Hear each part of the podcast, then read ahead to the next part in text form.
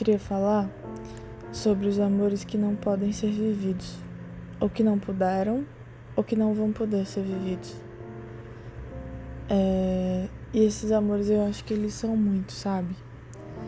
É... Primeiro tem a pessoa que escolhe não viver esse amor por diversos motivos, porque a gente sabe que amar é um risco, né? Como muita coisa na vida, amar é um risco é Dançar no Precipício, como uma música que eu ouvi hoje. A música começa assim: Vamos dançar no precipício e alimentar o nosso vício. É, e continua, eu não lembro o nome da, da música e nem da banda que toca ela. Mas enfim. É, amor é um risco, amar é um risco. E nem todo mundo está disposto a viver esse risco, né? A se disponibilizar a se jogar no precipício ou a dançar nele, não a se jogar no precipício, mas a dançar nele. É...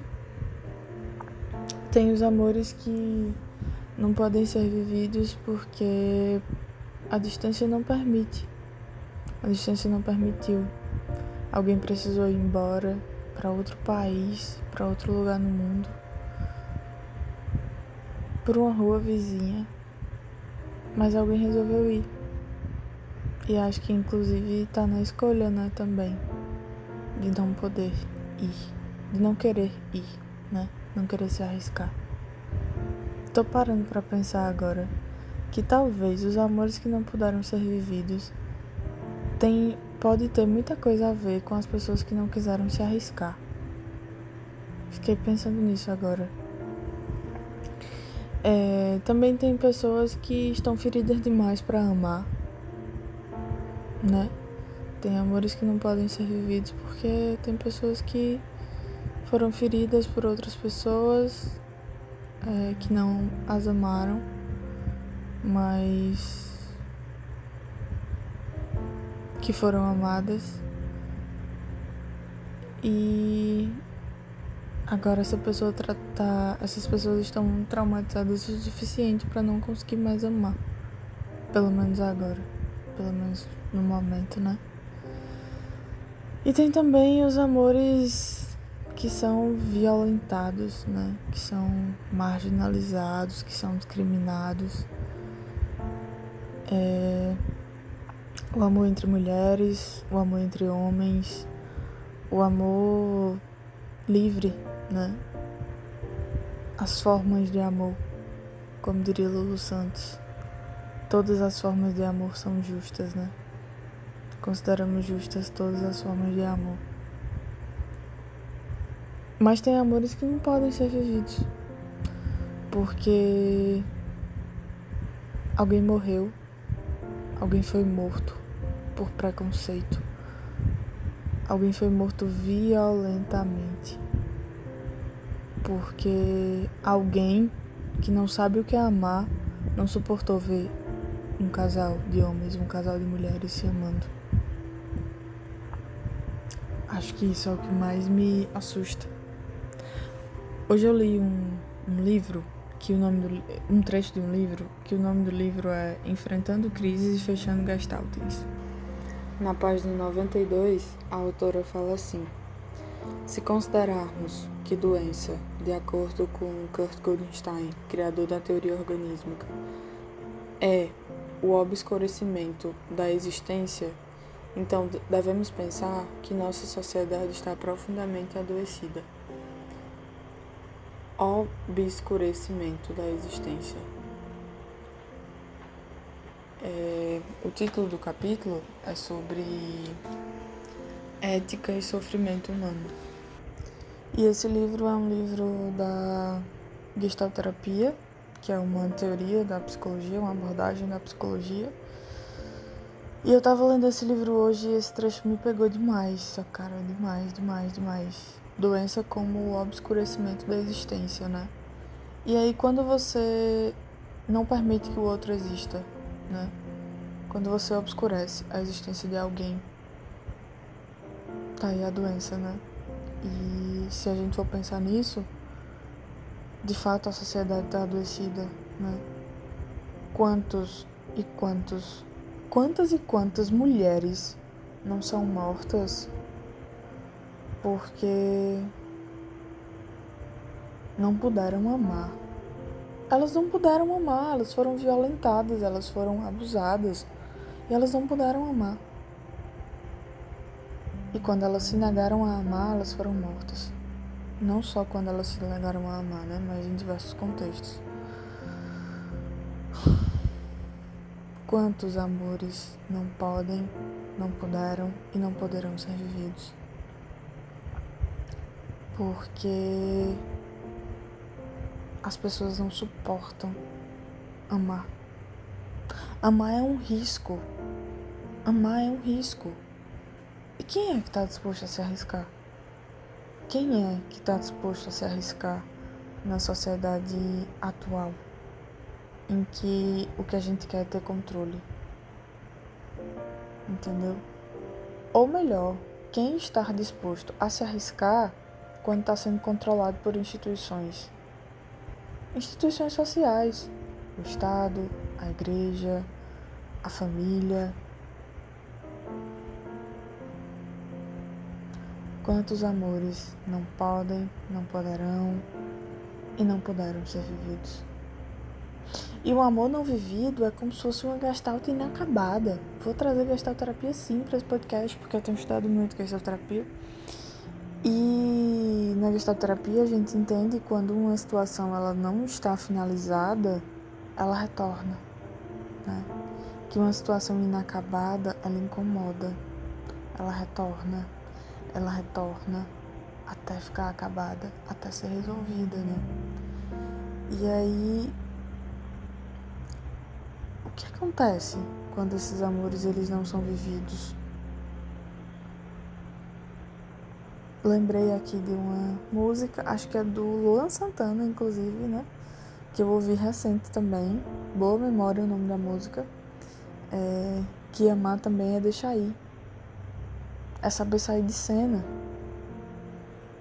E pare para pensar nisso, nesse amor, né? que é um amor real, né? Pare para pensar nesse amor é, de deixar ir, de saber sair de cena. É um amor também que não pode ser vivido. Isso também é amar. E é um amor que eu não vou poder viver. Porque eu preciso deixar que o outro vá.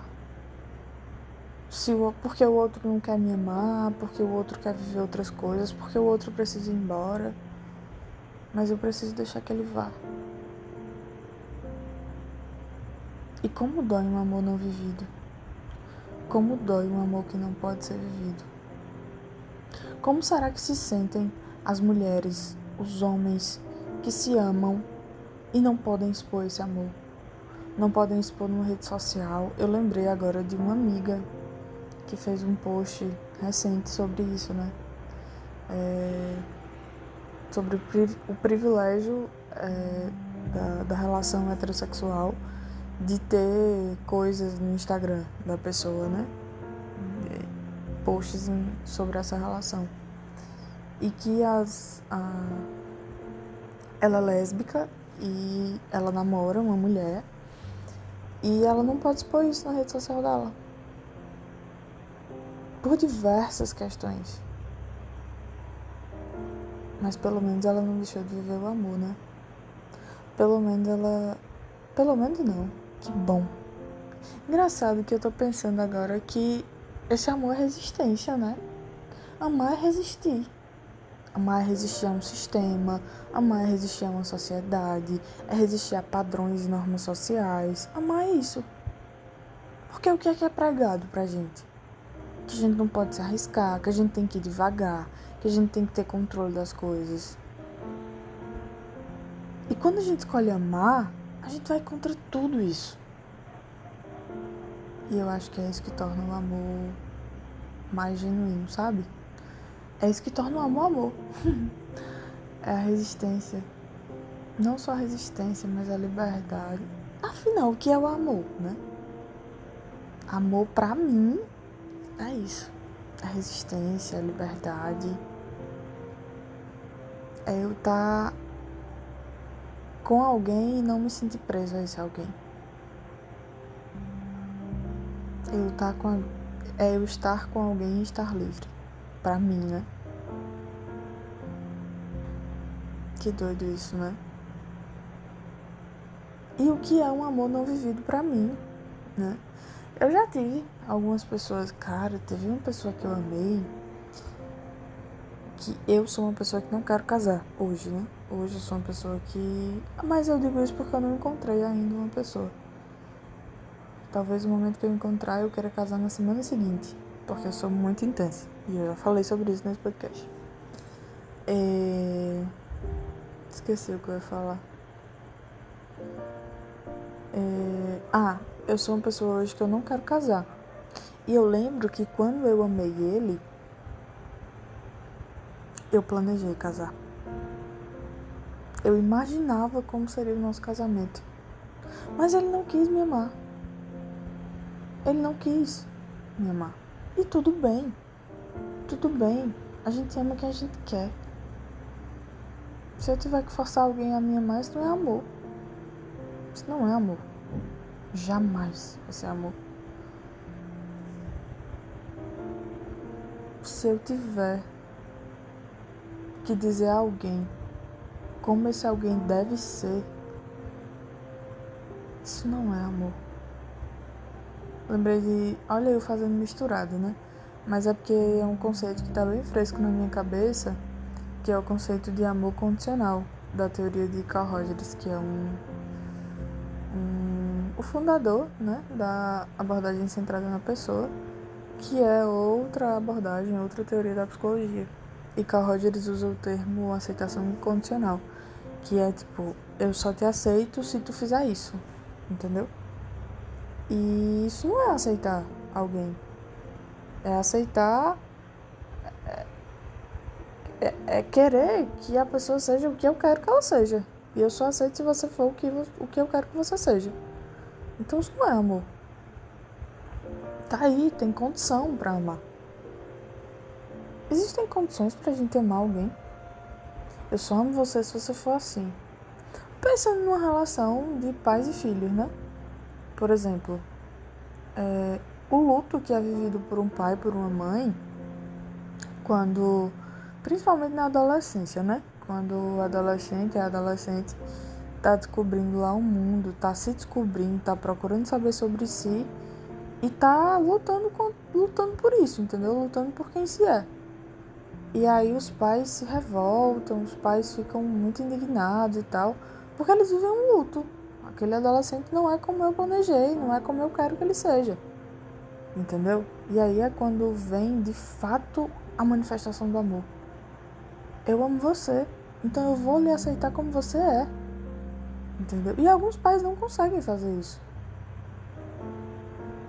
Algumas famílias não conseguem sustentar isso. Porque é difícil amar o outro como ele é. É difícil amar o outro. Eu sempre falo isso sobre mim, né? Que é muito difícil você me amar sabendo do meu abuso, sabendo do meu estresse, sabendo que eu sou uma pessoa assim chata, que eu tenho os meus, momentos, os meus momentos inúmeros de chatice, de não querer contato com ninguém. É muito difícil me amar. É muito difícil. Mas quem escolhe me amar, escolhe sabendo que eu sou assim, sabe? E eu acho que é, eu já ouvi muito na minha vida como eu deveria ser, como eu deveria me comportar, o que eu deveria fazer. E quando eu entendi que quem escolhia sou eu, quem escolhe sou eu, e ao mesmo tempo que eu escolho eu me responsabilizo, as pessoas que me amam, elas tiveram que meio que adaptar esse amor, não sei explicar não mas elas precisaram se adaptar a isso, respeitar isso, sabe? Para poder continuarem me amando. Falo isso em relação aos meus pais, em relação aos meus amigos, enfim, as pessoas que convivem comigo. E eu fico pensando, sabe? É, que amor é esse se eu não posso ser eu? Será esse amor? Acho que entra aí também um amor que não pode ser vivido. Por quê? Vamos pensar agora nas relações tóxicas, abusivas e tal. As relações que acontecem é, e no meio do, do, do, tempo, assim, do momento em que elas acontecem, eu me perco de mim e me submeto ao outro. Sabe? O outro não me ama, o outro ama o fato de eu me submeter a ele ou a ela. Entende? Então isso, isso não é um amor que pode ser vivido, sabe? É, não é amor, na verdade. É submissão, é controle, é relação de poder. Entendeu? Então eu fico pensando assim sobre esses amores que não podem ser vividos. E é muito doido falar sobre isso, sabe? Porque a gente sempre tem uma ideia, né, de que todo amor ele precisa ser vivido. Esses dias eu tava conversando com uma pessoa e eu falei assim pra pessoa que eu não não amava, não não, não é, amava mais qualquer pessoa, sabe? Que eu não depositava algo que é tão importante para mim que é o amor em qualquer pessoa, em qualquer relação. Porque eu, eu sentia que era como se as pessoas não pudessem, não soubessem, não quisessem, não estivessem prontas para viver essa, essa entrega que é o amor para mim, sabe? E aí essa conversa foi muito massa, porque saiu uma metáfora com um barco, né? é, e assim, a pessoa falou assim, é, que tem pessoas que são como barcos, né? Essas pessoas elas nos levam para algum lugar e tal. E eu fiquei pensando, né, que um barco é um negócio muito doido. Um barco, ele afunda. Um barco, ele leva muita coisa. Um barco pode levar muito peso, sabe? Um barco é, é, é algo assim que pode virar do mais absoluto nada, assim, de uma maneira extremamente inesperada, que pode simplesmente vir um tsunami e acabou aquele barco. É... E eu fiquei pensando sobre esse lance desse barco, né? Que um barco, que, que, de pessoas que são como barco, né? E eu falei, cara, não sei se quero ser um barco, não. Não sei se quero ser um barco. Não sei se quero ser esse tipo de pessoa, não. Que leva muita coisa e tal. E aí eu fiquei pensando, né? Vamos pensar aqui em relações. Se, tipo, a, a relação, as pessoas que estão na relação, elas estão num barco. E aí, o que que acontece? As pessoas estão lá e tal, navegando, bababá, não sei o que cada um remando do seu lado e tal, massa. E aí alguém para de remar. E aí alguém para de remar. Esse alguém para de remar e pula do barco e vai embora e some, desaparece. E eu fico no barco e fico tentando remar por duas pessoas. Fico tentando remar por mim por quem pulou. Eu vou falhar. Eu vou fracassar nessa missão. Porque é relação. Não tem como uma relação acontecer se eu tô sozinha no barco. E aí esse barco afunda. E aí foi muito massa a sacada da pessoa que a pessoa falou assim, mas eu sei nadar.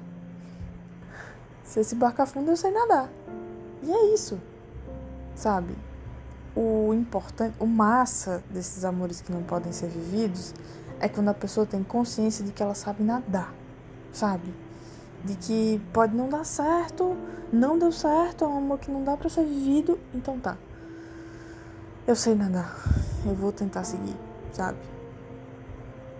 E eu fiquei pensando também em outra coisa que era assim, tipo, eu não quero ser o barco eu quero ser o destino. Eu quero ser o destino, eu quero ser, ser o lugar assim. É, seguro do destino, sabe?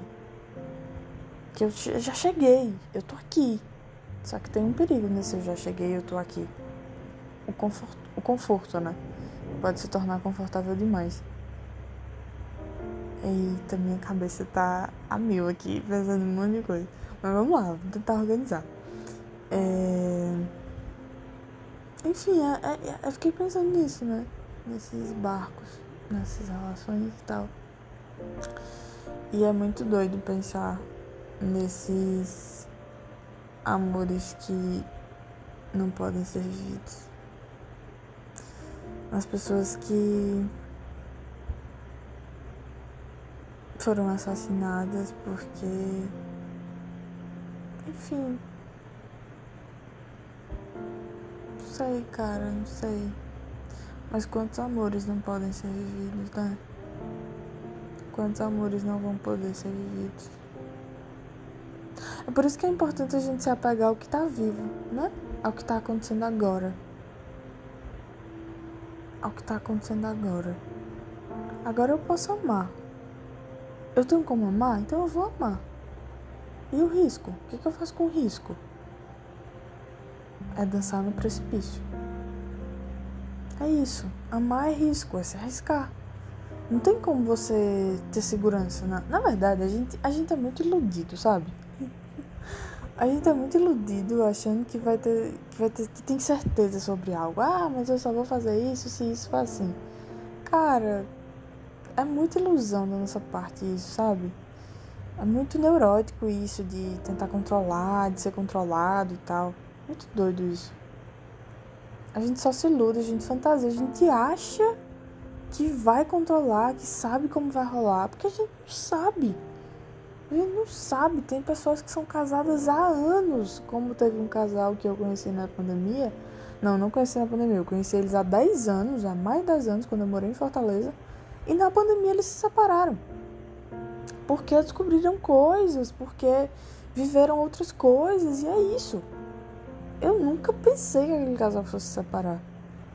Mas é isso, não tem, tem coisas, tem horas assim que não dá certo e que a gente precisa pular do barco mesmo e ir embora. Nadar sozinho, sabe? E amor é isso mesmo, é nadar quando der acompanhado. Quando não, sei nadar e vou embora. A gente precisa saber a hora de ir. Amar é deixar ir. É saber sair de cena. É saber sair de cena. E às vezes a gente vai ser colocado nesse lugar. De. É isso. Eu não posso viver esse amor. Eu lembro que eu tava falando de uma pessoa que eu quis casar, né? Pois é.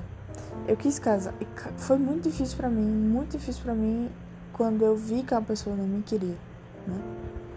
que a pessoa tava me enrolando mesmo. E aí essa parte foi a mais foda, assim, pra mim, porque eu vi que a pessoa tava me enrolando. A pessoa não queria e também não queria me largar, não queria sair da minha vida. E eu sofri muito com isso. Até eu entender que eu que precisava tirar. Se a pessoa não saía, se a pessoa não queria me amar, eu tinha que escolher tirar essa pessoa da minha vida. E foi muito difícil para mim conseguir tirar, muito difícil mas com muita terapia e muito suporte. Eu sempre falo disso, né? É muito importante a gente ter suporte, a gente ter amigos, ter pessoas com a gente. Eu consegui sair, eu consegui falar: olha, você não me merece. Você não me merece. E é isso, às vezes a gente precisa entender, reconhecer e dizer: olha, você não me merece eu vou embora. Entendeu? E não viver, escolher não viver um amor. Por isso que é importante. Por isso que tem essa outra dimensão de escolher não viver. Sabe? E tem outra coisa que eu ia falar, que é sobre os amores. Ah, eu lembrei de duas coisas para falar.